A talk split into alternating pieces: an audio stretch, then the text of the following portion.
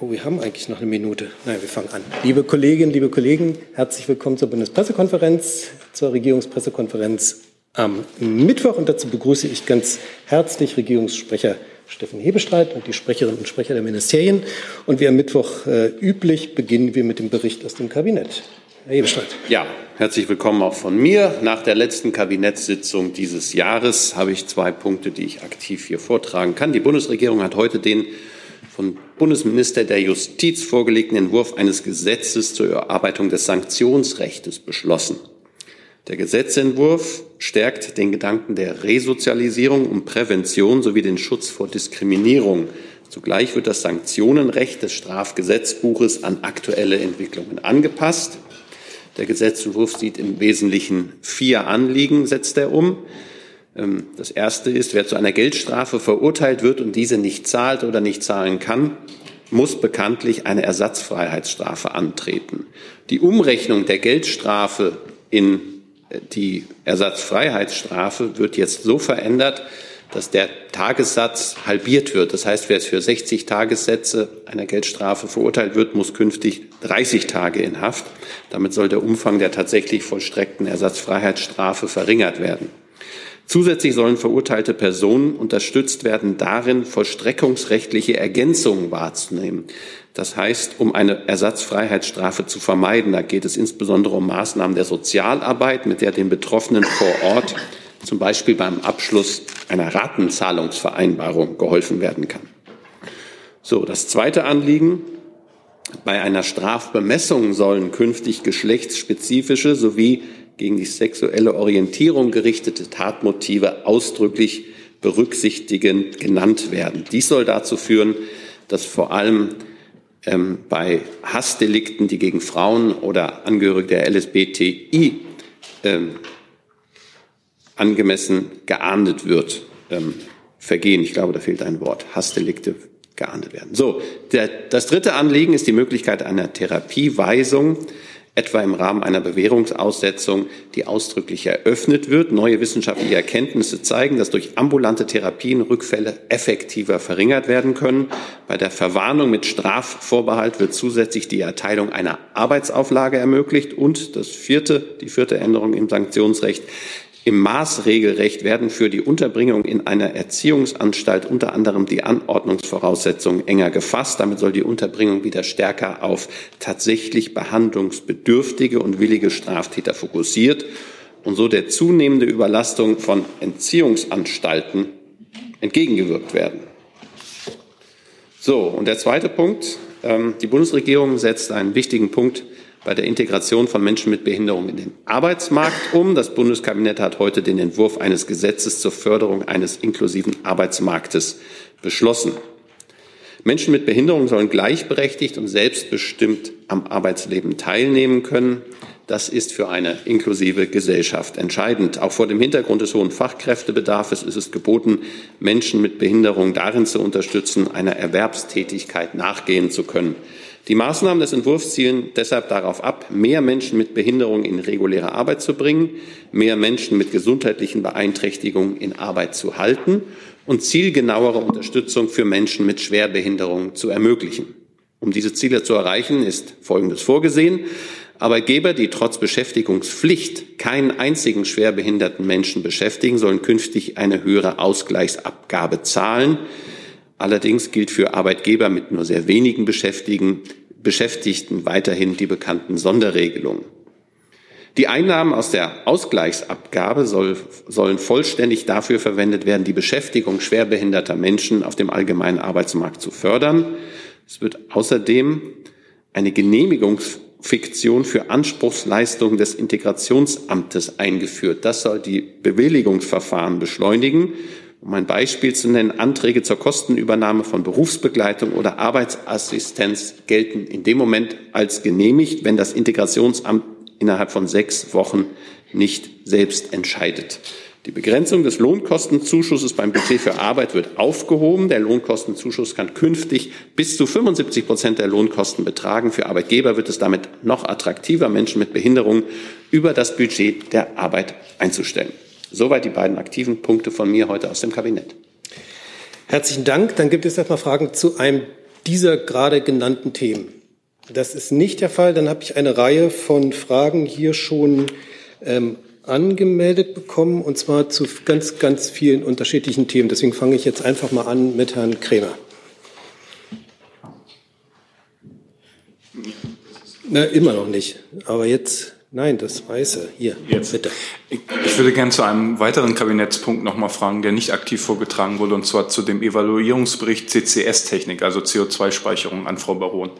Ähm, aus diesem Bericht folgt, können wir daraus erwarten, dass zeitnah oder überhaupt ein Gesetzentwurf vorgelegt werden soll?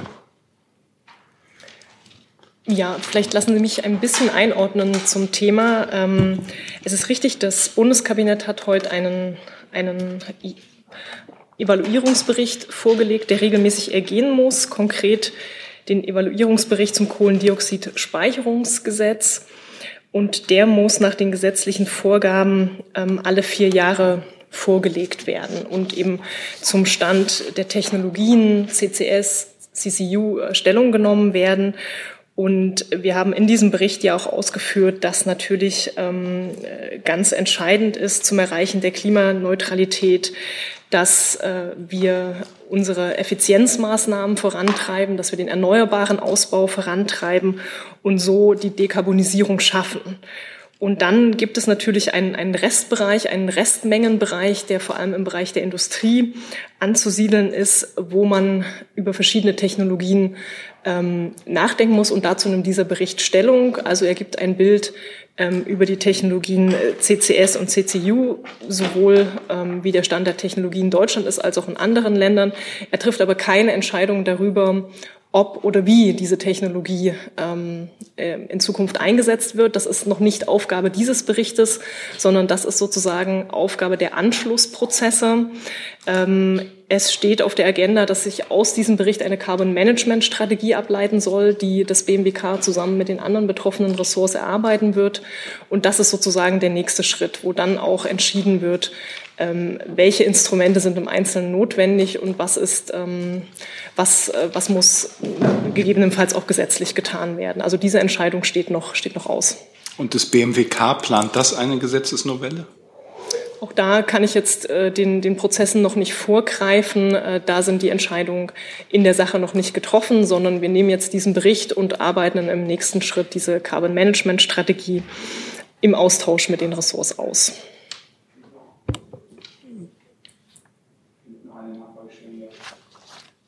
Ähm, gibt es denn aus Ihrer Sicht, was folgt aus dem Bericht, ist die beste, wäre der beste Einsatz in Deutschland oder im Ausland?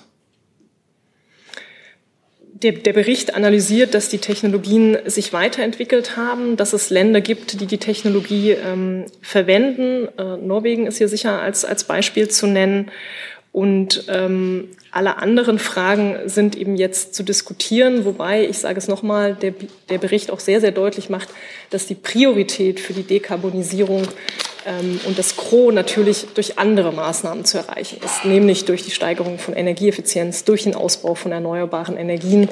Und gerade beim Ausbau erneuerbarer Energien hat das Kabinett heute mit dem Funknavigationsbericht, den der Minister und der Minister Wissing gerade vorgestellt haben, ja auch noch mal einen Push gegeben, was es an Möglichkeiten gibt, um den erneuerbaren Ausbau voranzutreiben. Frau Lindner.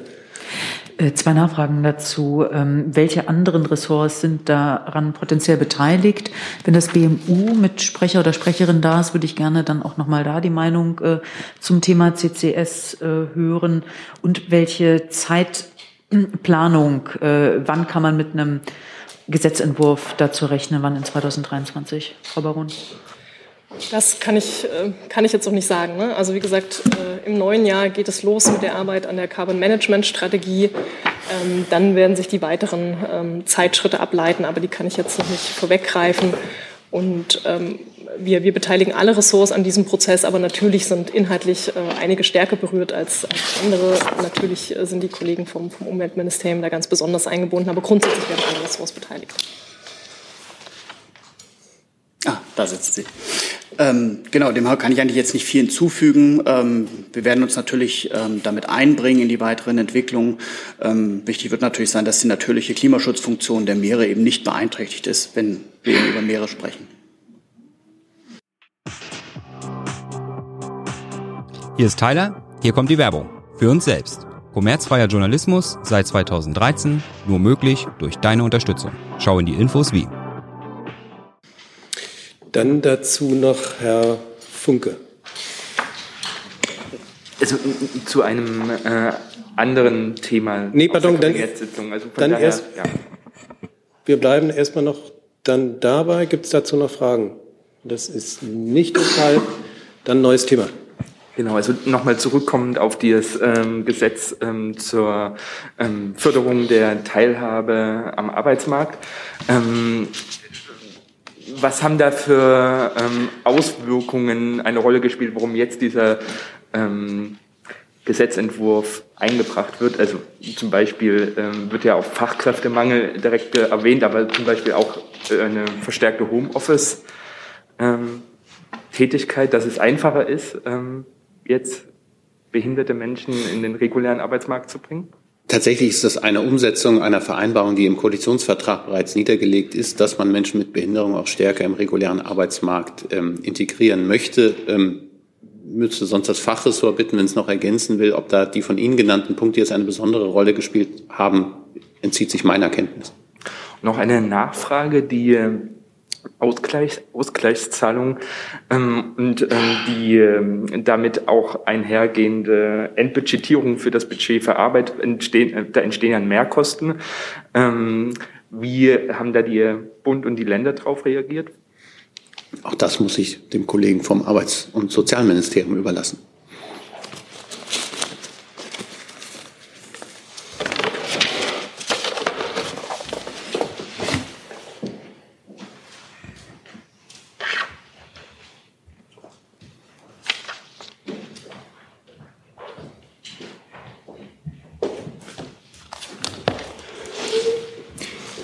Wenn ich es richtig verstanden habe, hatten Sie jetzt gefragt, ähm, wie die Länder sich zu den Mehrkosten positionieren, die durch diese Ausgleichsabgabe entstehen, richtig?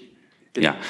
Also ähm, ich habe heute tatsächlich noch mal in den äh, Gesetzentwurf reingeschaut. Die Mehrkosten bewegen sich da, glaube ich, im äh, relativ niedrigen äh, Bereich. Ich glaube, unter einer Million ist da der Erfüllungsaufwand pro Jahr. Ähm, wie sich jetzt die Länder da im Einzelnen äh, zu äh, positioniert haben, kann ich Ihnen jetzt ad hoc nicht beantworten. Ähm, wenn Sie das noch tiefergehend interessiert, könnte ich das gerne im Fach, äh, in der Fachabteilung nochmal nachfragen und Ihnen gerne nachreichen. Ja, gerne. Dann neues Thema, Herr Hollers. Bitte Mikro benutzen. Das nächste. Das ja, ich habe eine Frage ans Auswärtige Amt ähm, zum Thema Iran. Frau Baerbock hat ja angekündigt im Oktober, dass geprüft wird, ob die Revolutionsgarden auf die Terrorliste gesetzt werden. Wie ist denn da der aktuelle Stand?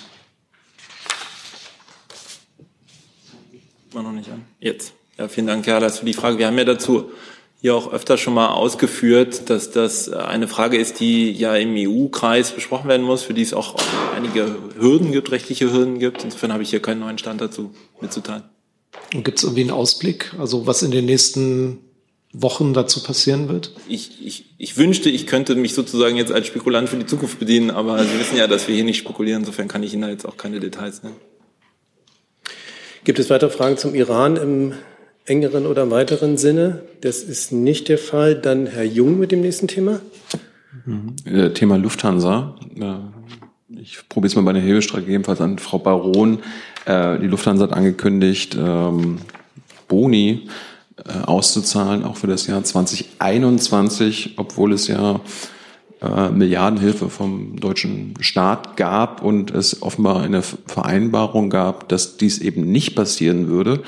Äh, die Lufthansa argumentiert, dass die nun beschlossenen Boni erst ab 2025 ausbezahlt werden sollen und da deshalb kein Verstoß gegen die staatlichen Auflagen vorliegt. Sieht die Bundesregierung das auch so?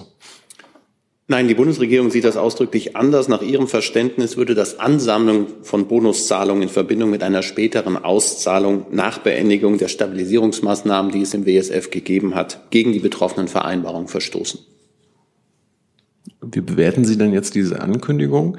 Und äh, in der Verpflichtungserklärung des Lufthansa-Vorstandes, äh, nachdem es diese Rettungsmaßnahme gab, heißt es, äh, Zitat, ab dem ersten Tag des, des ersten Mittelzuflusses bis zur Stabilisierungsbeendigung dürfen den Vorstandsmitgliedern der Gesellschaft Boni andere variable oder vergleichbare Vergütungsbestandteile nicht gewährt werden.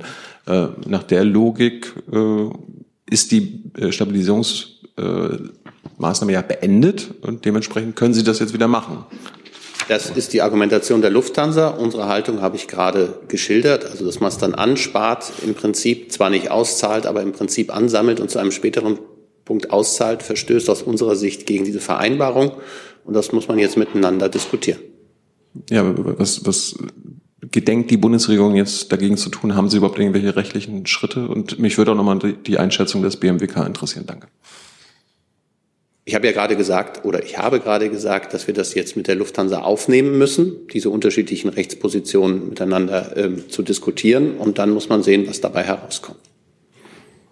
Ich kann, kann dem nichts hinzufügen. Ähm, Herr Hebestreit hat die Punkte genannt.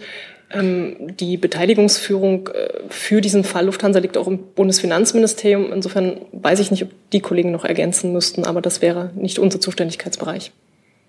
Möchte das BMF ergänzen?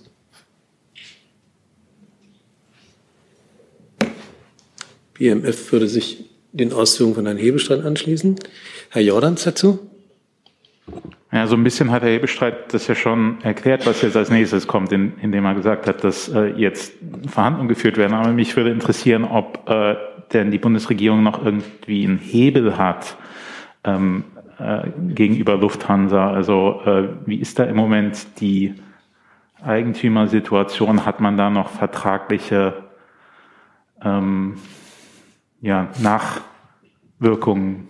Da kann ich Ihnen, die Auskunft kann ich Ihnen einfach nicht geben, weil ich sie nicht, selber nicht habe. Ähm, grundsätzlich ist so, dass die Beteiligung die, des WSF an der Lufthansa ist veräußert. Insofern haben die Stabilisierungsmaßnahmen formal geendet. Insofern wüsste ich jetzt nicht an einem Punkt, in dem es jetzt einen ein, ein Anteil gäbe, über dessen ähm, Besitz man ähm, dann Einfluss ausüben könne. Aber ich habe ja gesagt, es gibt Vereinbarungen, die abgeschlossen worden sind. Und wenn sie aus unserer Sicht das, was die Lufthansa jetzt vorgeschlagen hat, nicht äh, dieser Vereinbarung entspricht, dann ist das ein Verstoß gegen diese Vereinbarung und da muss man darüber sprechen, wie man das gegenseitig beurteilt und welche möglichen Konsequenzen daraus zu ziehen sind. Darüber kann und will ich im Augenblick aber absolut nicht ähm, spekulieren. Das sind interessante rechtliche Fragen, die jetzt miteinander zu klären sind. Weitere Fragen zum Thema Lufthansa? Das ist nicht der Fall. Dann auf meiner Liste als nächstes neuen Thema Frau Maurer. Eine Frage an äh, Herrn Hebestreit in der Debatte um Twitter, ähm, äh, in der Debatte um gesperrte Journalisten, um Hate Speech. Ähm, zum einen, wie bewerten Sie diese Debatte und planen Sie für die Bundesregierung und für den Kanzler Twitter weiter zu nutzen? Und wenn ja, äh, warum? Frau Mauer, ich glaube, das Thema haben wir in den vergangenen zwei Wochen hier mehrfach ausführlich diskutiert. Da gibt es keinen neuen Stand. Ähm, Fakt ist, dass wir uns das seit Übernahme oder Verkauf der Plattform an Elon Musk alles sehr genau angucken, dass wir das ähm, auch kritisch prüfen, dass wir auch gleichzeitig sehen, dass es im Augenblick aus unserer Sicht keine ähm, echte Alternative zu Twitter gibt. Das heißt, äh, wir sind ja als auch äh, Bundesregierung ähm, verpflichtet zu informieren und versuchen überall dort präsent zu sein, wo man äh, Leute findet, die das, was wir tun, auch interessieren könnte. Gleichwohl muss man natürlich immer gucken, in welchem Umfeld man agiert und auftritt. Und das wird, ähm, wird nicht täglich, aber doch sehr, sehr eng äh, immer wieder bewertet. Im Augenblick gibt es keine Überlegungen, die schon so weit gedient sind, dass sich die Bundesregierung, der Bundeskanzler oder das der Regierungssprecher in dem Fall von Twitter zurückzieht. Aber wir haben ausdrücklich die Möglichkeit gesagt, dass auch das eine Folge sein kann. Aber wenn, dann machen wir das hoffentlich koordiniert und gut begründet und verschwinden nicht einfach von dieser Plattform. Fakt ist auch, dass ähm, eine solche Plattform ein hohes Maß der Verantwortung mit sich trägt und ähm, dass es keine gute Entwicklung ist, wenn dort ähm, Fake News ähm, verbreitet werden können. Ähm, auch das Vorgehen gegen Journalisten ist etwas, was wir natürlich kritisch sehen und auch ähm, in den begründeten Fragen, das hat das Auswärtige Amt äh, vergangenen Freitag sehr ausdrücklich unter anderem mit einem Tweet gemacht, ähm, auch verurteilen. Und ähm, ja, wir müssen das immer wieder bewerten und ähm, es ist kompliziert. Das Darf ich einmal, also. Ein Zusatz, bitte. Zusatz, darf ich die Frage dann nach der roten Linie stellen? Also, was ist sozusagen die Grenze, ähm, was ist der Maßstab Ihrer Bewertung? Ich glaube, ich habe das an anderer Stelle mal genannt, wir werden es sehen, spüren, wenn wir diese rote Linie erreicht haben. Ich würde sie jetzt hier ungern definieren, weil man ja auch, die Entwicklungen sind da ja auch sehr sprunghaft. Und deshalb ähm, sollte man sich jetzt nicht unnötig in ein Korsett begeben. Im Augenblick ähm, gucken wir da regelmäßig drauf, aber auch nochmal deutlich gemacht, dass die Bundesregierung, insbesondere der Bundeskanzler und auch der Regierungssprecher, das ja sehr zurückhaltend nutzen. Ähm, und das, was ähm, der, das Dialogische möchte ich es mal sehr, sehr euphemistisch nennen bei Twitter, ähm, sich da doch eher zurückhalten, sondern es ist ein Kanal, unsere Inhalte auszuspielen unter mehreren.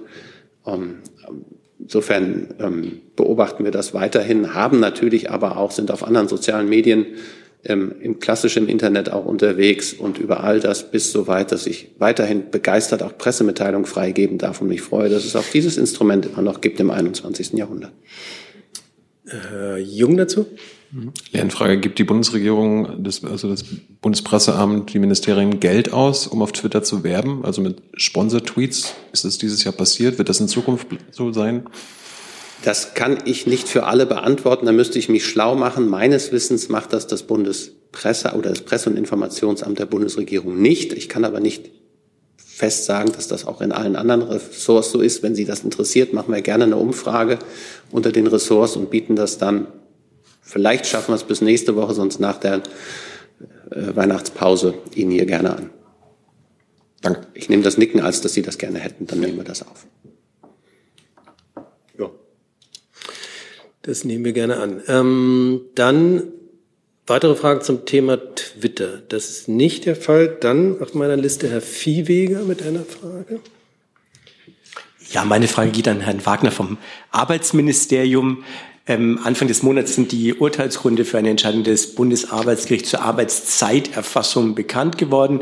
Und in den letzten Wochen höre ich so aus den Unternehmen, dass eine große Unsicherheit herrscht. Es gab auch schon das äh, Zeichen vom, aus dem Arbeitsministerium, dass man eventuell an einer Reform des Arbeitszeitgesetzes arbeitet. Was ist der aktuelle Stand dazu? Die Entscheidungsgründe für das Urteil des Bundesarbeitsgerichts liegen, wie Sie richtig gesagt haben, vor.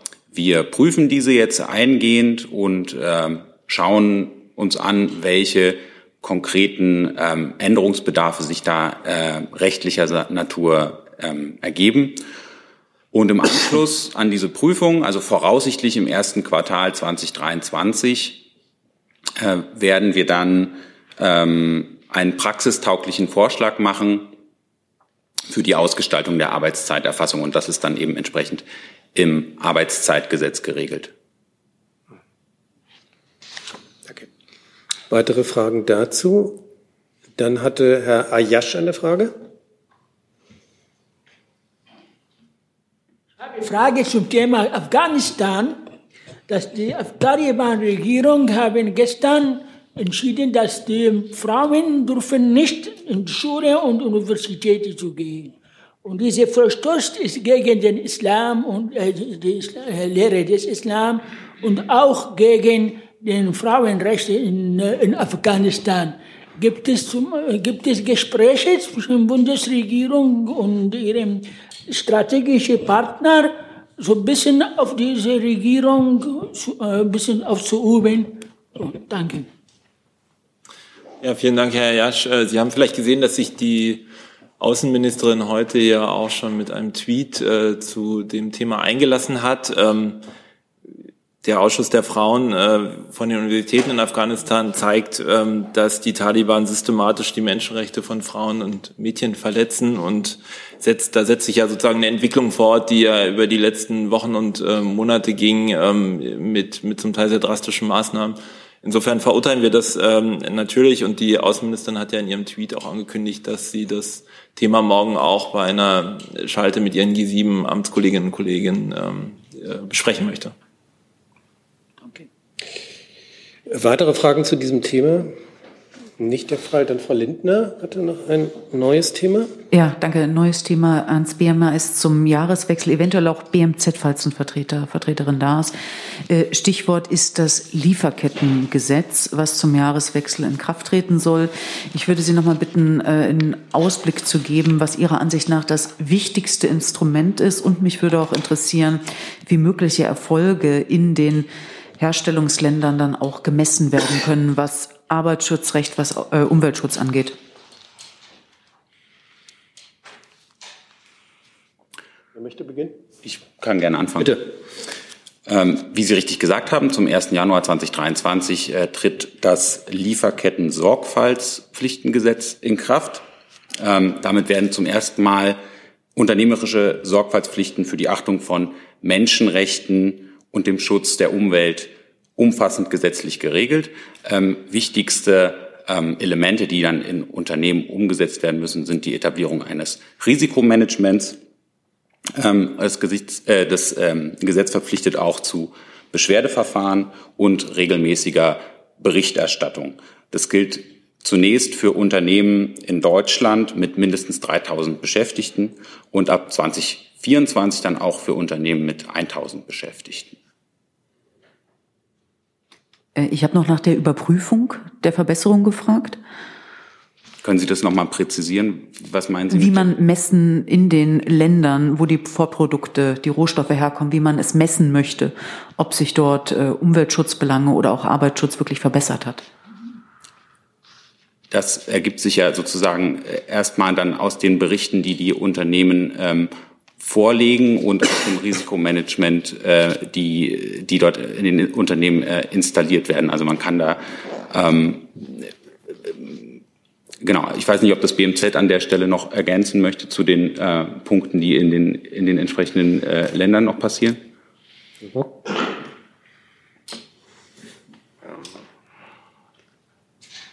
Wollen Sie ergänzen, Herr Oder? Ich suche gerade, ob ich dazu was noch ergänzen kann.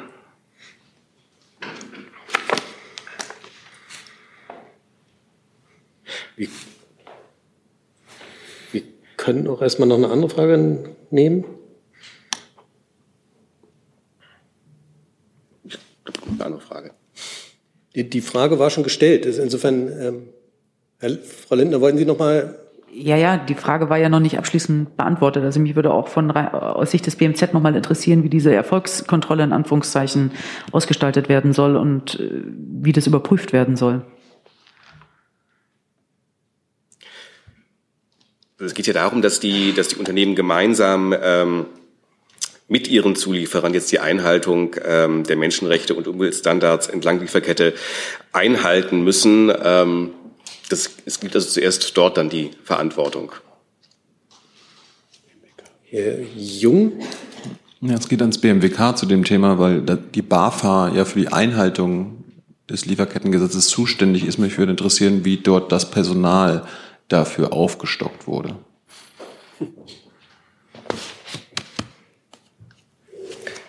Also es ist zunächst mal richtig, dass die, die inhaltlichen Zuständigkeiten hier zwischen diesen Ressorts verteilt sind, also in erster Linie das Arbeitsministerium, das Entwicklungsministerium.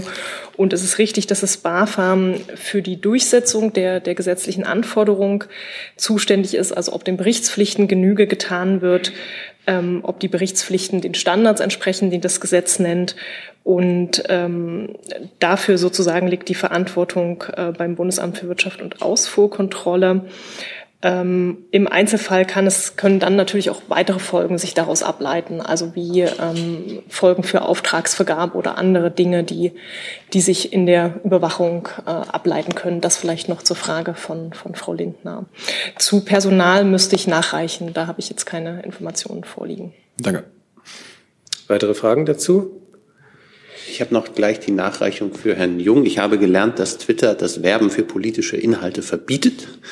Und insofern könnte die Bundesregierung auch gar nicht bezahlte Werbung dort oder gesponserte Tweets ermöglichen.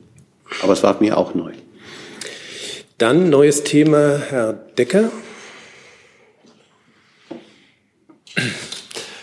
Herr Hebestreit, wie bewertet die Bundesregierung den bevorstehenden Besuch von Herrn Zelensky in Washington? Und die Lieferung von Patriot-Raketen in die Ukraine? Und ist das aus Ihrer Sicht, äh, was in Berlin bei solchen Gelegenheiten gerne als Game Changer bezeichnet wird? Und was folgt daraus für die Bundesregierung, wenn es einer ist?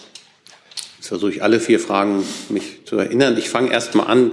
Wir sehen das als ein sehr, sehr positives Zeichen, dass der ukrainische Präsident ähm, in die USA heute offenbar reist. Ähm, haben da, ich habe da keine eigenen Erkenntnisse, ich habe das auch den Medien entnommen. Er wird da, soll dort ja äh, nicht nur den US-Präsidenten treffen, sondern auch eine Rede vor dem ähm, US-Kongress halten. Das ist eine, eine ja, auch hoffnungsvolle, ähm, äh, ein hoffnungsvoller Schritt, dass es ihm ermöglicht, das Land zu verlassen, ähm, um dort auch nochmal, nachdem er ja an vielen, vielen Videoschalten in den letzten Monaten teilgenommen hat, jetzt auch persönlich dorthin zu reisen. Ein, ein sehr gutes, hoffnungsfrohes Zeichen, 301 Tag nach dem russischen Überfall auf die Ukraine. Die zweite Frage, die amerikanische Seite hat, diesen Schritt jetzt anzukündigen, ich weiß nicht wie viele, aber Patriot-Batterien an die Ukraine zu liefern, im Vorhinein mit engen Verbündeten wie auch mit Deutschland besprochen. Insofern begrüßen wir auch diesen Schritt. Die Bundesrepublik hat ähm, sicherlich mit die wirksamsten ähm, Systeme an die Ukraine geliefert, ähm, was äh, die Luftverteidigung angeht. Äh, die Flugabwehr mit dem ähm, IRIS-T-Prinzip, das kennen Sie, dem System, ähm, und sind dabei weitere solcher Systeme, ich glaube drei sind für kommendes Jahr vorgesehen, ja, äh, liefern zu können. Das ist nicht ganz einfach, weil sie eigentlich für andere Länder vorgesehen waren. Das Prinzip kennen Sie. Ähm, jetzt die dritte Frage, wenn ich sie richtig erinnere, war, ob sich das ein Gamechanger ist. Nein, es ist genau das, was auch ähm, andere Länder und was auch wir machen. Das haben Länder, das ähm, Raketenabwehrsystem S-300 ist es, glaube ich, aus russischer Produktion an die Ukraine geliefert. Wir haben Iris-T ähm, ähm, an die Ukraine geliefert, sowie den Flugabwehrpanzer Gepard. Und jetzt kommt das Patriot-System und jetzt könnte man natürlich die Frage anschließen, wenn ich sie noch nicht gehört habe, will denn jetzt auch die Bundesrepublik Patriot-Raketen liefern? Da kennen Sie die Diskussion, die wir hatten ähm, im Zusammenhang mit dem deutschen Angebot an Polen. Ähm, das sind die drei noch, ich sag mal, verfügbaren deutschen Patriot-Batterien gewesen. Insofern gibt es da keinen grundsätzlichen keinen grundsätzlichen Schritt, den Deutschland da nicht gehen würde, sondern den konkreten, dass es keine Systeme gibt im Augenblick, die wir liefern könnten. Und insofern sehen wir das mit, mit, mit äh, ja, Freude, dass die USA diesen Schritt gehen und das auch tun. Und ähm, die Fragen, die sich daran anschließen, jetzt den Zeitpunkt einer solchen Lieferung und auch der Ausbildung des nötigen Personals und den Ort dieser Ausbildung angeht, befinden wir uns auch in Gesprächen, dass das womöglich in Europa und noch womöglicher auch ähm, in Deutschland stattfinden kann. Das ist aber letztlich nicht entschieden und das müssen auch die Amerikaner und die Ukrainer ähm, dann am Ende entscheiden, wo das am besten stattfinden kann. Zusatz? Haben Sie denn den Eindruck, äh, dass es da auf amerikanischer Seite jetzt eine andere Entschlossenheit äh, gibt, weil die Patriot-Raketen aus den USA hätten ja mutmaßlich auch schon vorher geliefert werden können, sollen aber erst jetzt geliefert werden. Wie erklären Sie sich das und äh, ist es dann am Ende vielleicht doch ein Gamechanger? Also ich kann da eine, also ich kann Ihre These nicht teilen, dass es da eine zögerliche Haltung der Amerikaner gegeben hat. Die Amerikaner sind die, äh, ist das, Amerika ist das Land, was die Ukrainer am stärksten unterstützt, was Waffenlieferungen angeht. Ähm, und zwar auf ganz verschiedenen, äh, mit ganz verschiedenen Systemen und im hohen Umfang.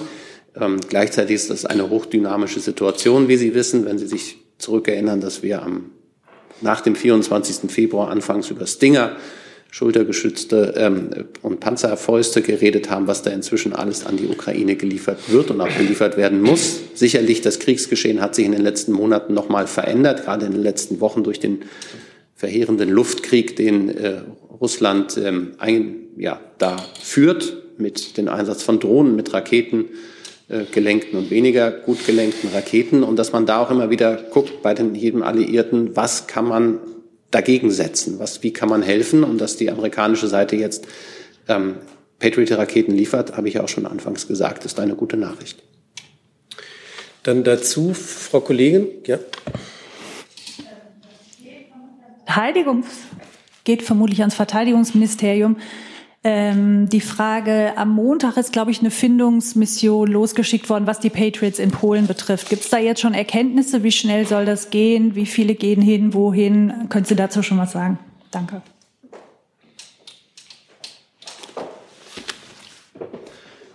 Da muss ich Sie noch um Geduld bitten. Ähm, die Mission an sich, das Fact-Finding ist passiert, die Auswertung ist noch nicht abgeschlossen. Ähm, deswegen kann ich Ihnen noch keine Ergebnisse mitteilen. Und bis wann? Rechtzeitig. Ich kann Ihnen dazu keine Zeitlinie sagen. Wir müssen jetzt mit den äh, Partnern zusammen uns drüber beugen. Ähm, ich bin zuversichtlich, dass das nicht allzu lange dauert, aber ich kann Ihnen da keine genaue Zeitlinie nennen. Frau Maurer dazu? Nicht dazu, aber erweiterter Themenkreis äh, Deutsche Ukraine-Hilfe. Ähm, auch an das BMVG. Kraus Maffei Wegmann hat ja jetzt äh, angekündigt, sich an der Schadensanalyse der Puma zu beteiligen. Äh, nach unseren Informationen haben die aber die Puma noch nicht zu Gesicht bekommen. Meine Frage ist, Wann wird das der Fall sein ähm, und wie geht es da jetzt weiter? Soweit ich weiß, handelt es sich um insgesamt 18 Panzer, ähm, die jetzt in, auf verschiedenen Wegen entweder zurück zu den Standorten ihrer Heimatbataillone gehen. Ähm, nach meiner Kenntnis ähm, ist aber der andere Teil, den ich erwähnen möchte, also acht Panzer bereits äh, in Unterlüss, also an dem äh, Industriestandort angekommen und wird dort bereits begutachtet, zumindest ein Teil von denen. Ähm, und die Arbeiten daran laufen schon. Wie lange das dauert, kann ich nicht sagen. Sie haben die Ministerin ja ähm, auch vielfach schon vernehmen können in der Öffentlichkeit. Sie drängt natürlich darauf, dass das möglichst zeitnah geschieht und hofft darauf, dass wir zum Ende der nächsten Woche zumindest eine Analyse des Schadensbildes haben. Sind wir doch ein bisschen von der Ukraine weg, aber wir machen jetzt erstmal da weiter, Frau Kollegin, und dann Jetzt nochmal konkret die Nachfrage nach dem Zeitplan. In der Pressemitteilung hieß es bis Ende nächster Woche. Mhm. Heute Morgen im Deutschlandfunk hat die äh, Ministerin jetzt wieder von Wochen und von möglichst bald geredet. Also ich glaube, das sind zwei verschiedene Dinge. Zum einen ähm, spricht sie die Schadensanalyse an und zum, das ist äh, bis Ende nächster Woche und zum anderen Abstellung der Mängel, soweit möglich. Und da sagt sie, ähm, sind es vielleicht wenige Wochen. Kollege? Ist das hier? Dann doch das. Ähm, Schuller von der FAZ. Ähm, dem, zum gleichen Thema, Herr Kollatz, ähm, wir haben ja die Schadensanalyse noch nicht. Ähm, deshalb nur grob gefragt. Stimmt die, stimmen Informationen zu, dass von diesen 18 Panzern, die, um die es hier geht, ähm, die Mehrzahl kleinere Schäden haben und höchstens etwa zwei größere Schäden haben, beispielsweise ein Kabelbrand oder einen Schaden am Zahnkranz des Turmes, während die Mehrzahl Schäden sind, die relativ schnell behoben werden können. Ich habe das so wahrgenommen, dass auch die Industrie noch nicht sagen kann, wie groß im Einzelfall das Schadensbild ist.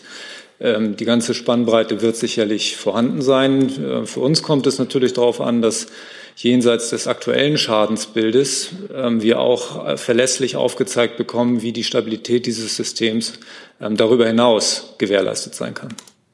Zusatz? Eine Zusatzfrage, wenn ich darf. Ähm, wann sind denn die letzten Schäden aufgetreten? Ähm, an welchem Tag waren die letzten Schadensereignisse?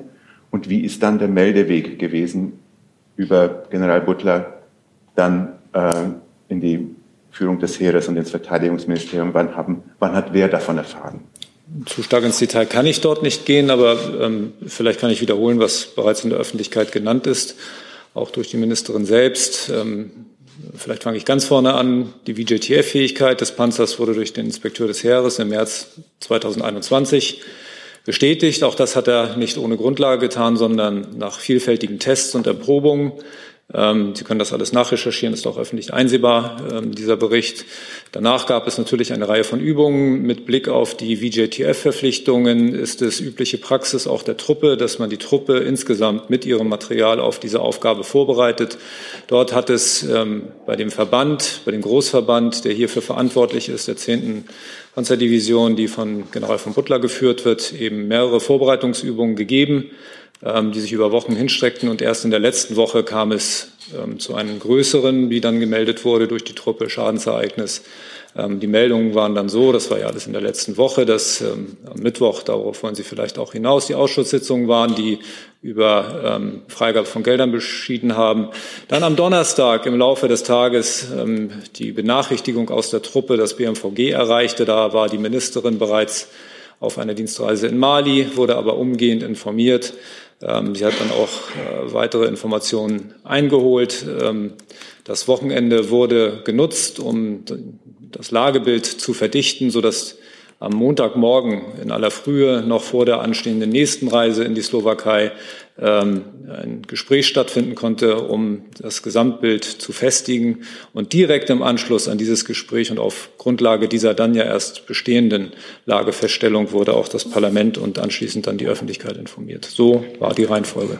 Äh, Nochmal, ähm, Wann war das letzte Schadensereignis? Das kann ich Ihnen nicht sagen, wann genau, auf welche Minute. Also wir sitzen hier auf der Regierungsbank und nicht ähm, im Leitungsbüro eines Gefechtsschadensbüros äh, äh, der, des Grenadierbataillons. Also ähm, das kann ich Ihnen nicht sagen und werde ich auch nicht herausfinden können. Herr Jordans? Ja, nochmal zurück zum Washington-Besuch von Herrn Zelensky. Ja, der ist uns ein bisschen abhanden gekommen, da haben Sie völlig recht.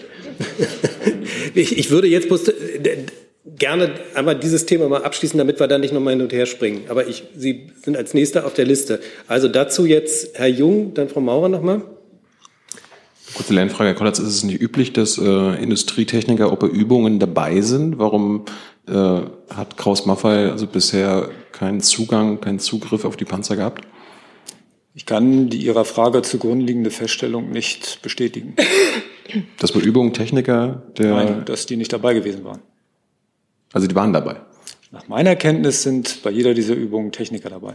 Aber die Firma behauptet ja, dass sie bisher noch keinen Zugriff hatte auf die Puma. Ähm, offizielle Behauptungen dieser Art äh, kenne ich nicht. Frau Mauer nochmal? Ja, das wäre jetzt auch nochmal meine Verständnisfrage. Also hat Kraus Maffei jetzt Zugriff auf die Panzer bisher gehabt? Das habe ich noch nicht richtig verstanden. Ja, nach meiner Kenntnis äh, waren Techniker vor Ort. Dann dazu, Frau Kollegin, erstmal noch mal. Äh, ich muss noch mal nachfragen, äh, nach der Frage, was Herr Schuler gerade gefragt hat. Ähm, aber es wird doch so sein, dass in den Berichten drinsteht, wann welcher Panzer ausgefallen ist. Meinetwegen nicht auf die Minute genau, aber weil Sie sagten, Sie werden das auch nicht rausfinden. Das muss doch auch für die Ministerin interessant sein, die ja heute Morgen auch gesagt hat, sie habe in dem Moment, wo sie vom Parlament die Freigabe der Millionen bekommen hat, das noch nicht gewusst. Mhm. Das heißt, auch die Ministerin hat doch bestimmt ein Interesse daran zu ja. wissen, ob äh, die verantwortlichen Generäle in den Gefechtsständen, in den Übungsständen das schon dann wussten. Dann habe ich vielleicht angenommen, dass hier genau gesagt werden soll, welche Stunde welcher Panzer ausgefallen ist. Ähm, das andere wurde bereits alles deutlich gesagt. In den Wochen der Übungen zur Vorbereitung auf die NATO-Speerspitze, ähm, hat sich das Schadensbild ganz anders dargestellt. Der Puma hatte sich recht gut geschlagen, die Einsatzbereitschaft lag immer über 60 Prozent. Ähm, und erst in der letzten Übungswoche kam es zu dem äh, dann auch geschilderten Ereignis mit einer größeren Schadensmenge. Äh, äh, das ähm, ist der Level an Granularität, den ich Ihnen liefern kann. Aber die alles entscheidende Frage, die Sie ja auch eben schon gestellt haben, wusste man das vor dem Haushaltsausschuss oder nicht? Die lässt nee, sich nicht klären. Habe ich doch eben ganz eindeutig gesagt. Die Ministerin hat von diesem letzten Stand, der unerwartet kam, am Donnerstag im Laufe des Tages erfahren. Da war sie bereits in Mali. Nee, das habe ich verstanden. Die Frage ist, ist der Panzer vor dem Haushaltsausschuss ausgefallen? Also die Ministerin kann ja nur über Dinge entscheiden oder mit ihnen umgehen, die sie kennt und weiß. Und auch das BMVG kann das nur tun und die Ministerin auf Dinge vorbereiten, die das BMVG kennt und weiß. Vor dem Donnerstag gab es keinerlei Hinweise im BMVG darauf, dass sich die Lage beim Puma entsprechend so wie jetzt sie sich darstellt ändert. Herr Schule? Noch einmal zu der Frage der äh, Industrievertreter bei der Übung. Sie sagen, Sie können nicht bestätigen, dass keine da waren. Ähm, sind Sie denn herangezogen worden? Hat man Sie angefordert? Nochmal, ich sitze nicht im Büro des Panzergrenadierbataillons bei der Gefechtsschadeninstandsetzung. Ich bin hier für Regierungshandeln da. Und da kann ich Ihnen nicht sagen, wie die Einzelabsprachen auf Bearbeitungsebene vorne sozusagen an der Truppe auf der Schießbahn erfolgt sind. Das wird aber sicherlich Teil der Gespräche und Untersuchungen irgendwann sein. Ähm, ob dann auch eine Reaktion aus dem BMVG ähm, auf Basis der dann feststehenden Dinge erforderlich ist, können wir erst dann bewerten. Herr Jung? Nur nochmal so zum Verständnis. Also Kraus Maffei hat öffentlich klargestellt, dass ihre Techniker bislang keinen Zugriff auf die als schadhaft gemeldeten Schützenpanzer bekommen hätten. Dem widersprechen Sie? Nein, Sie hatten am Anfang gefragt, ob welche da waren. Nach meiner Kenntnis waren Techniker vor Ort. Alles Weitere erzieht sich ähm, der Kenntnis. Also die haben zugeguckt, aber hatten vielleicht noch keinen Zugriff. Die Spekulation muss ich Ihnen überlassen. Das tut Ihnen gut, mir nicht. Okay. Weitere Fragen zu diesem Thema? Das ist nicht der Fall. Dann kommen wir nochmal zurück auf den Besuch Zelensky. Herr Jordans. Ja, Herr Hebestreit, ähm, jetzt wo Herr Zelensky offensichtlich reisefähig oder reisewillig ist, äh, hoffen Sie denn auch auf einen Besuch in Berlin? Gibt es da eine, ähm, eine offene oder eine jetzt erneute Einladung? Und wäre die Bundesregierung ähm, bereit, bei so einem Besuch auch über weitere Waffenlieferungen, zum Beispiel die des Leopard 2 Panzers, mit dem Präsidenten der Ukraine zu sprechen? Ich hatte vorhin schon gewettet, wie lange es dauern würde, bis diese Frage nach den Leopard 2 Panzern, nach den Patriot-Raketen ja, auftauchen gewonnen. würde. Insofern habe ich gewonnen, das freut mich. Ähm, es gab Leute, die dagegen gehalten haben, ja. Ähm, ich kann über keinerlei Pläne ähm, berichten. Ähm, natürlich ist der ukrainische Staatspräsident auch in Deutschland sehr willkommen. Und wenn es eine Reiseplanung von ihm dazu gäbe, dann würde ich das hier auch ähm, dann darlegen, wenn es soweit ist oder soweit wäre. Aber ich habe da keinerlei Anhaltspunkte, ähm, dass das in absehbarer Zeit ansteht. Äh, kann da aber auch vorausschicken, ich wusste auch nichts von einem Besuch in den USA bis vor wenigen Stunden. Insofern, ähm, ja, das zur Einordnung. Und was den Leopard 2 angeht, das haben wir ja, glaube ich, auch exzessiv in den letzten Tagen, Wochen und Monaten behandelt. Da habe ich keinen neuen Stand für Sie. Was immer wieder gilt, sind die drei ähm, Grund Lagen unseres Handelns. Das eine ist die Ukraine so stark wie es geht zu unterstützen. Das zweite, die NATO aus einem direkten Konflikt mit Russland herauszuhalten. Und das dritte, dass Deutschland keinen Alleingang gehen wird. Fakt ist bislang, ist kein ähm, Kampfpanzer westlicher Provenienz in die Ukraine geliefert worden. Und ich weiß auch nicht von Überlegungen, dass sich das in Kürze ändern sollte. Allerdings ist das ein hochdynamisches ähm, Geschehen, wie Sie ja auch, ähm, vorhin habe ich das schon mal erwähnt, wie Sie alle miterlebt haben. Insofern ähm, muss man das immer wieder neu bewerten. Aber auch da gibt es im Augenblick keine Neuigkeiten, die ich hier mitteilen kann. Nachfrage. Also ähm, man wäre bereit, über das Thema zu diskutieren. Das sind ja jetzt drei ab, hypothetische Ableitungen vor der vierten. Ähm, nein, äh, die ähm, Ukrainerinnen und Ukrainer, die ukrainische Regierung hat es übrigens in den letzten Wochen immer wieder getan. Da musste, müsste der ukrainische Staatspräsident überhaupt nicht nach Deutschland reisen. Immer wieder auch ähm, an unterschiedlichen Orten gefragt, äh, ob es westliche Kampfpanzerlieferungen gibt. Und bislang ist das immer nicht erfolgt. Und insoweit wissen wir um den Wunsch und die ukrainische Seite weiß um unsere Position. Dann Herr Jung dazu. Es heißt ja, dass die Amerikaner, die amerikanische Regierung nichts dagegen hätte, wenn Deutschland Kampfpanzer liefern würde. Hätte denn die Bundesregierung nichts dagegen, wenn die Amerikaner Kampfpanzer schicken würden? Ich glaube, ähm, wir sind bisher ganz gut gefahren, dass jeder das liefert, das tut, was er für richtig hält und damit eng sich auch mit den Verbündeten bespricht. Und es sollte dann auch vertraulich geschehen und dabei würde ich es gerne bewenden lassen. Gibt es denn auf nicht offizieller Ebene Druck von amerikanischer Seite, dass Kampfpanzer geliefert werden? Nein. Weitere Fragen dazu? Das ist nicht der Fall. Neues Thema, Herr Kollege. Genau. Eine Frage an das Bundesgesundheitsministerium. Nee, das ist hier. Danke. Äh, nach Zahlen des Statistischen Bundesamtes steigt die Zahl der Pflegebedürftigen stark an und daran knüpfen sich zwei Fragen an. Wie bewertet das Gesundheitsministerium den Anstieg und ist das System der Pflegeversicherung auf den Anstieg vorbereitet? Ja, diese Zahlen hat das Statistische Bundesamt ähm, heute veröffentlicht. Ähm, insofern bitte ich um Verständnis, dass ich jetzt noch nicht zu, zu den Einzelheiten da Stellung nehmen können.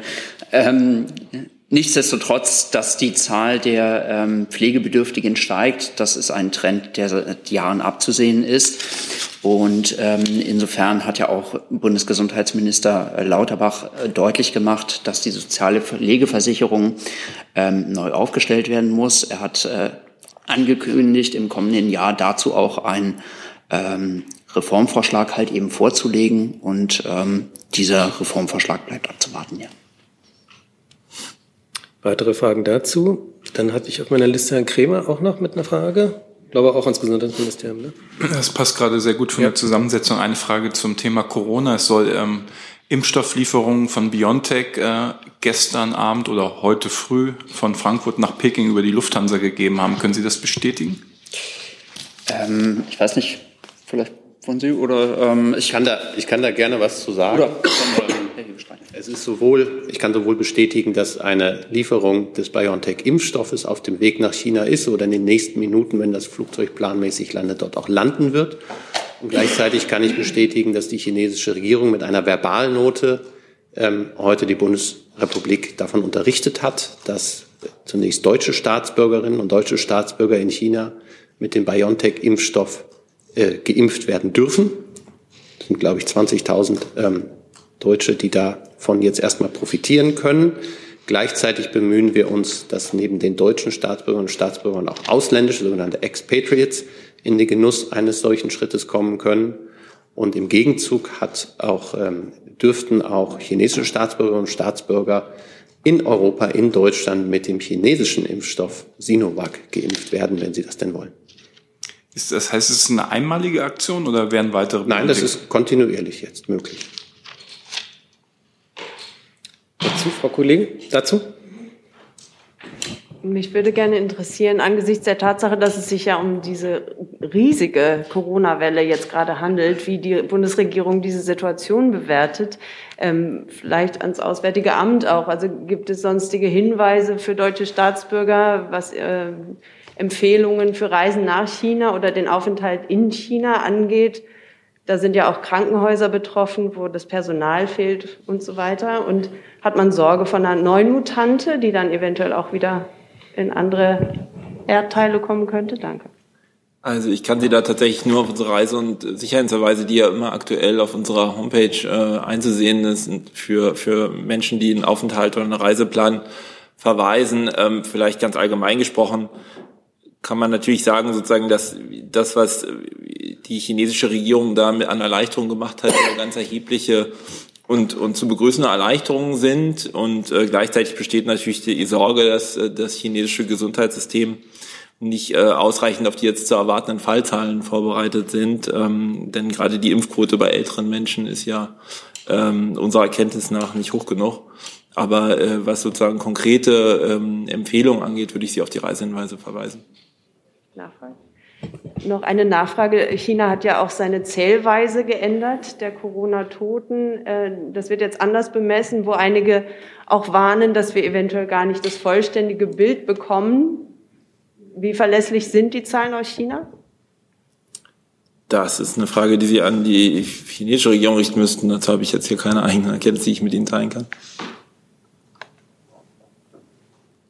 Göde, Sie waren noch Ich kann, ich kann vielleicht noch kurz ergänzen, weil ja auch die Frage nach äh, einer möglichen neuen Mutante halt irgendwie aufkam. Ähm, die aktuelle vorliegende Datenlage macht da eine Einschätzung halt eben äh, nicht möglich. Ähm, grundsätzlich muss man natürlich davon ausgehen, dass äh, starke Infektionswellen auch die Entstehung neuer Varianten begünstigen. Zurzeit aber, das muss man halt eben sagen, ähm, haben wir jetzt keine Hinweise, keine konkreten Hinweise darauf, dass eine neue Variante sich bereits entwickelt hat und ob eine solche neue Variante dann auch besorgniserregender ist als die bis, bislang vorliegenden, das lässt sich zurzeit halt eben auch noch nicht sicher sagen. Ähm, Herr Kremer und danach Herr Jung. Und nur noch mal zur Vollständigkeit äh, halber nachfragen, wie viele weitere Lieferungen geplant sind. Ja? Da liefern, liegen mir im Moment keine Informationen zu vor. Ich weiß nicht, ob das Gesundheitsministerium das weiß. Nee, muss ich, muss ich leider aufpassen. Können Sie das nachliefern? Wenn wir, da, wenn wir die Zahlen ähm, in Erfahrung bringen, dann liefern wir das, das gerne nach, ja. Okay, danke. Herr Jung? Hm. Von welcher Menge sprechen wir denn jetzt an Impfstoffen? Wie viel war im Flugzeug drin? Jetzt. Also wir das müssten, hast du die? Nee. Die, die genauen haben wir nicht. Ziel ist, 20.000 Staatsbürgerinnen und Staatsbürger Deutschlands ähm, impfen zu können. Ob das alles in einer Lieferung jetzt ist oder ob das jetzt eine Lieferung ist und es weitere Folgen werden, müssen wir nachreichen. Danke.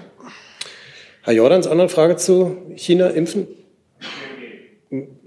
Dann erstmal noch Fragen zu diesem Komplex, also China, Impfstoffe. Das ist nicht der Fall. Herr Jordans, dann bitte. Ja, ich hätte zur gestrigen Ankündigung der Maßnahmen gegen ups, der Maßnahmen gegen Medikamentenengpässe äh, eine Frage und zwar, ähm, ob das irgendwie abgesprochen war mit Nachbarländern. Es besteht ja jetzt teilweise die Sorge, dass Fiebersaftströme äh, nach Deutschland umgeleitet werden und dann dort halt Engpässe entstehen. Also Herr Minister Lauterbach hat sich ja gestern ausführlich gegenüber der Presse halt eben zu diesem Thema geäußert. Ähm, zurzeit sehen wir jetzt weltweit keinen ähm, akuten Engpass, was äh, Fiebersäfte und Schmerzmittel tatsächlich anbelangt. Ähm, das ist ein ähm, eher deutsches Problem. Das äh, Problem sind halt eben äh, die Festbeträge in diesem Zusammenhang.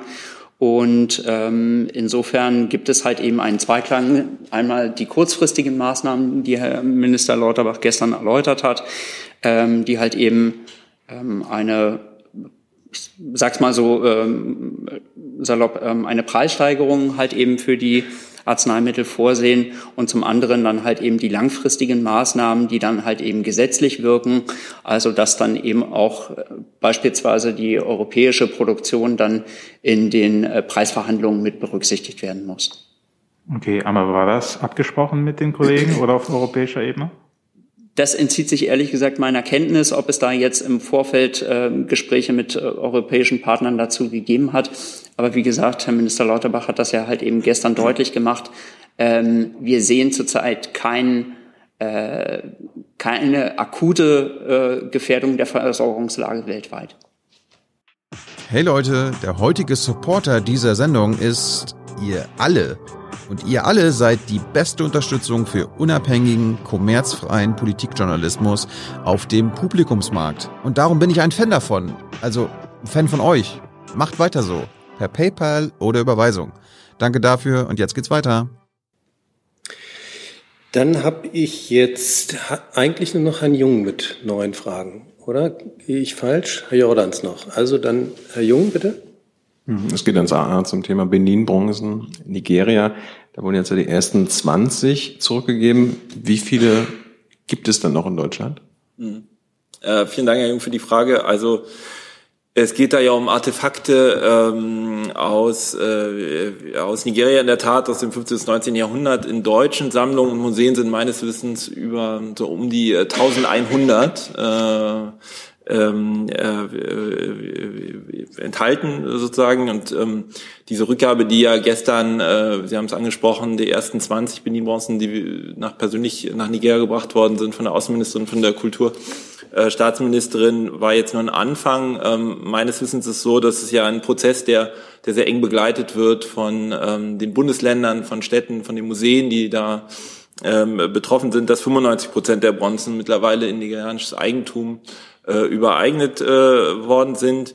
Ähm, gestern bei der Pressekonferenz hat die Außenministerin dem nigerianischen Außenminister auch dafür gedankt, dass es ja äh, von nigerianischer Seite auch eine Zusage gibt, einige dieser Artefakte auch als Leihgaben in äh, Museen in, äh, in Europa zu belassen, damit die Menschen auch hier noch davon profitieren können. Insofern kann ich Ihnen da jetzt keine genaue Zahl nennen, wie viele ähm, äh, wann ähm, äh, zurückgehen. Ähm, aber wichtig, und das war sozusagen der wichtigste Punkt da gestern, diese Bronzen sind in das Eigentum Nigerias wieder zurückgegangen. Also 20 wurden zurückgegeben und 1100 gibt es oder gab es in Deutschland bisher. Das heißt 1080 sind immer noch hier. Äh, wie viel von denen sollen als zehnjährige Leihgabe hier bleiben? Und ich verstehe das so, dass der Rest der nicht zehnjährigen Leihgaben äh, dann zurückgehen. Also das ist letztlich ja eine Frage, die Sie an die nigerianische Regierung richten müssen, weil die nigerianische Regierung ist Eigentümer dieser Bronzen ähm, sozusagen äh, diese Bronzen jederzeit anfordern kann, jederzeit äh, nach Nigeria holen kann. Ich habe jetzt hier keine genauen Zahlen, äh, äh, wann die nächsten Bronzen ähm, übergehen, aber es ist klar, dass noch weitere Bronzen folgen werden. Ja, eigentlich fast alle, oder? Weil es geht ja nur um bei den, bei den zehnjährigen Leihgaben nur um einen Bruchteil der Benin-Bronzen in Deutschland. Das heißt, der Großteil wird zurückgehen. Also wie gesagt, ich kann Ihnen keine detaillierten Zahlen nennen. Es ist richtig, dass ein, ein Teil dieser Bronzen als Leihgaben wohl verbleiben werden und ein Großteil äh, zurück nach Nigeria gehen wird. Weitere Fragen dazu? Dann hatte ich doch noch einen Kollegen übersehen, bitte. Frage Außenpolitik, Ammar, Median TV Marokko. Äh, die Bundesrepublik Deutschland und Marokko haben ein neues Kapitel aufgeschlagen in den Beziehungen. Es gab eine gemeinsame Erklärung im, Sommer, äh, im letzten Sommer, äh, die die Zusammenarbeit äh, bekräftigt. Ähm, aus deutscher Sicht sind aber Reformen in jeglichen Ländern ähm, ein, ein wichtiger Bestandteil für die Zusammenarbeit. Daher die Frage, wie sieht die Bundesregierung die von Marokko bislang durchgeführten Reformen? Danke. Also ich kann ganz allgemein zu den Beziehungen zum Marokko sagen, dass diese in der Tat in allen Bereichen an Dynamik gewonnen haben in den letzten Monaten. Ähm, zuletzt hat ja auch die Staatsministerin im Auswärtigen Amt, ähm, Katja Keul, äh, in, in Barcelona den marokkanischen Außenminister Ende November getroffen und mehrere Bundestagsdelegationen haben äh, Marokko besucht und auch in multilateralen Foren arbeiten wir ja äh, sehr eng zusammen. Ähm, darüber hinaus, die, also diese konkreten Forderungen sind mir jetzt einfach nicht bekannt, deshalb kann ich die jetzt hier nicht kommentieren. Aber das ist, was ich zu den, zu den Beziehungen sagen kann und ganz allgemein. Dann Herrn Jordans. Auch eine Frage an Herrn Wagner. Ähm, ich habe die Tweets gesehen, die das Auswärtige Amt an, äh, zum Thema aus Kongo, äh, M23 und Ruanda äh, gesendet hat. Aus Rücksicht auf die TV-Kollegen würde ich aber gerne noch bitten, ob Sie kurz die Position der Bundesregierung ähm, vortragen könnten, äh, die Kritik, die da an Ruanda geäußert wurde. Also es ist richtig, dass wir dazu uns äh, eben auf Twitter eingelassen haben. Ähm, es gibt ja die Berichte über Gräueltaten und, und äh, Kämpfe da in äh, Ostkongo und äh, wir fordern natürlich, dass diese unabhängig untersucht werden. Und äh, gleichzeitig ist es so, dass äh, verantwortlich natürlich vor allen Dingen die Rebellengruppe M23 ist, die sich ja nicht an den vereinbarten Waffenstillstand hält. Und ähm, äh, wir fordern gleichzeitig aber auch Ruanda auf, seine Unterstützung für diese Rebellengruppe einzustützen, äh, zu einzustellen und, und sich konstruktiv in eine Lösung des Konfliktes in dieser Region einzubringen. Nachfrage. Ähm, woher, worauf stützt sich die Erkenntnis, dass Ruanda äh, die Rebellengruppe ähm, fördert. Äh, ist das auf Basis dieses bisher geheimen UN-Berichts? Oder das, hat die Bundesregierung eigene Erkenntnisse? Das müsste ich Ihnen nachreichen, Herr Jordan. Mache ich gern.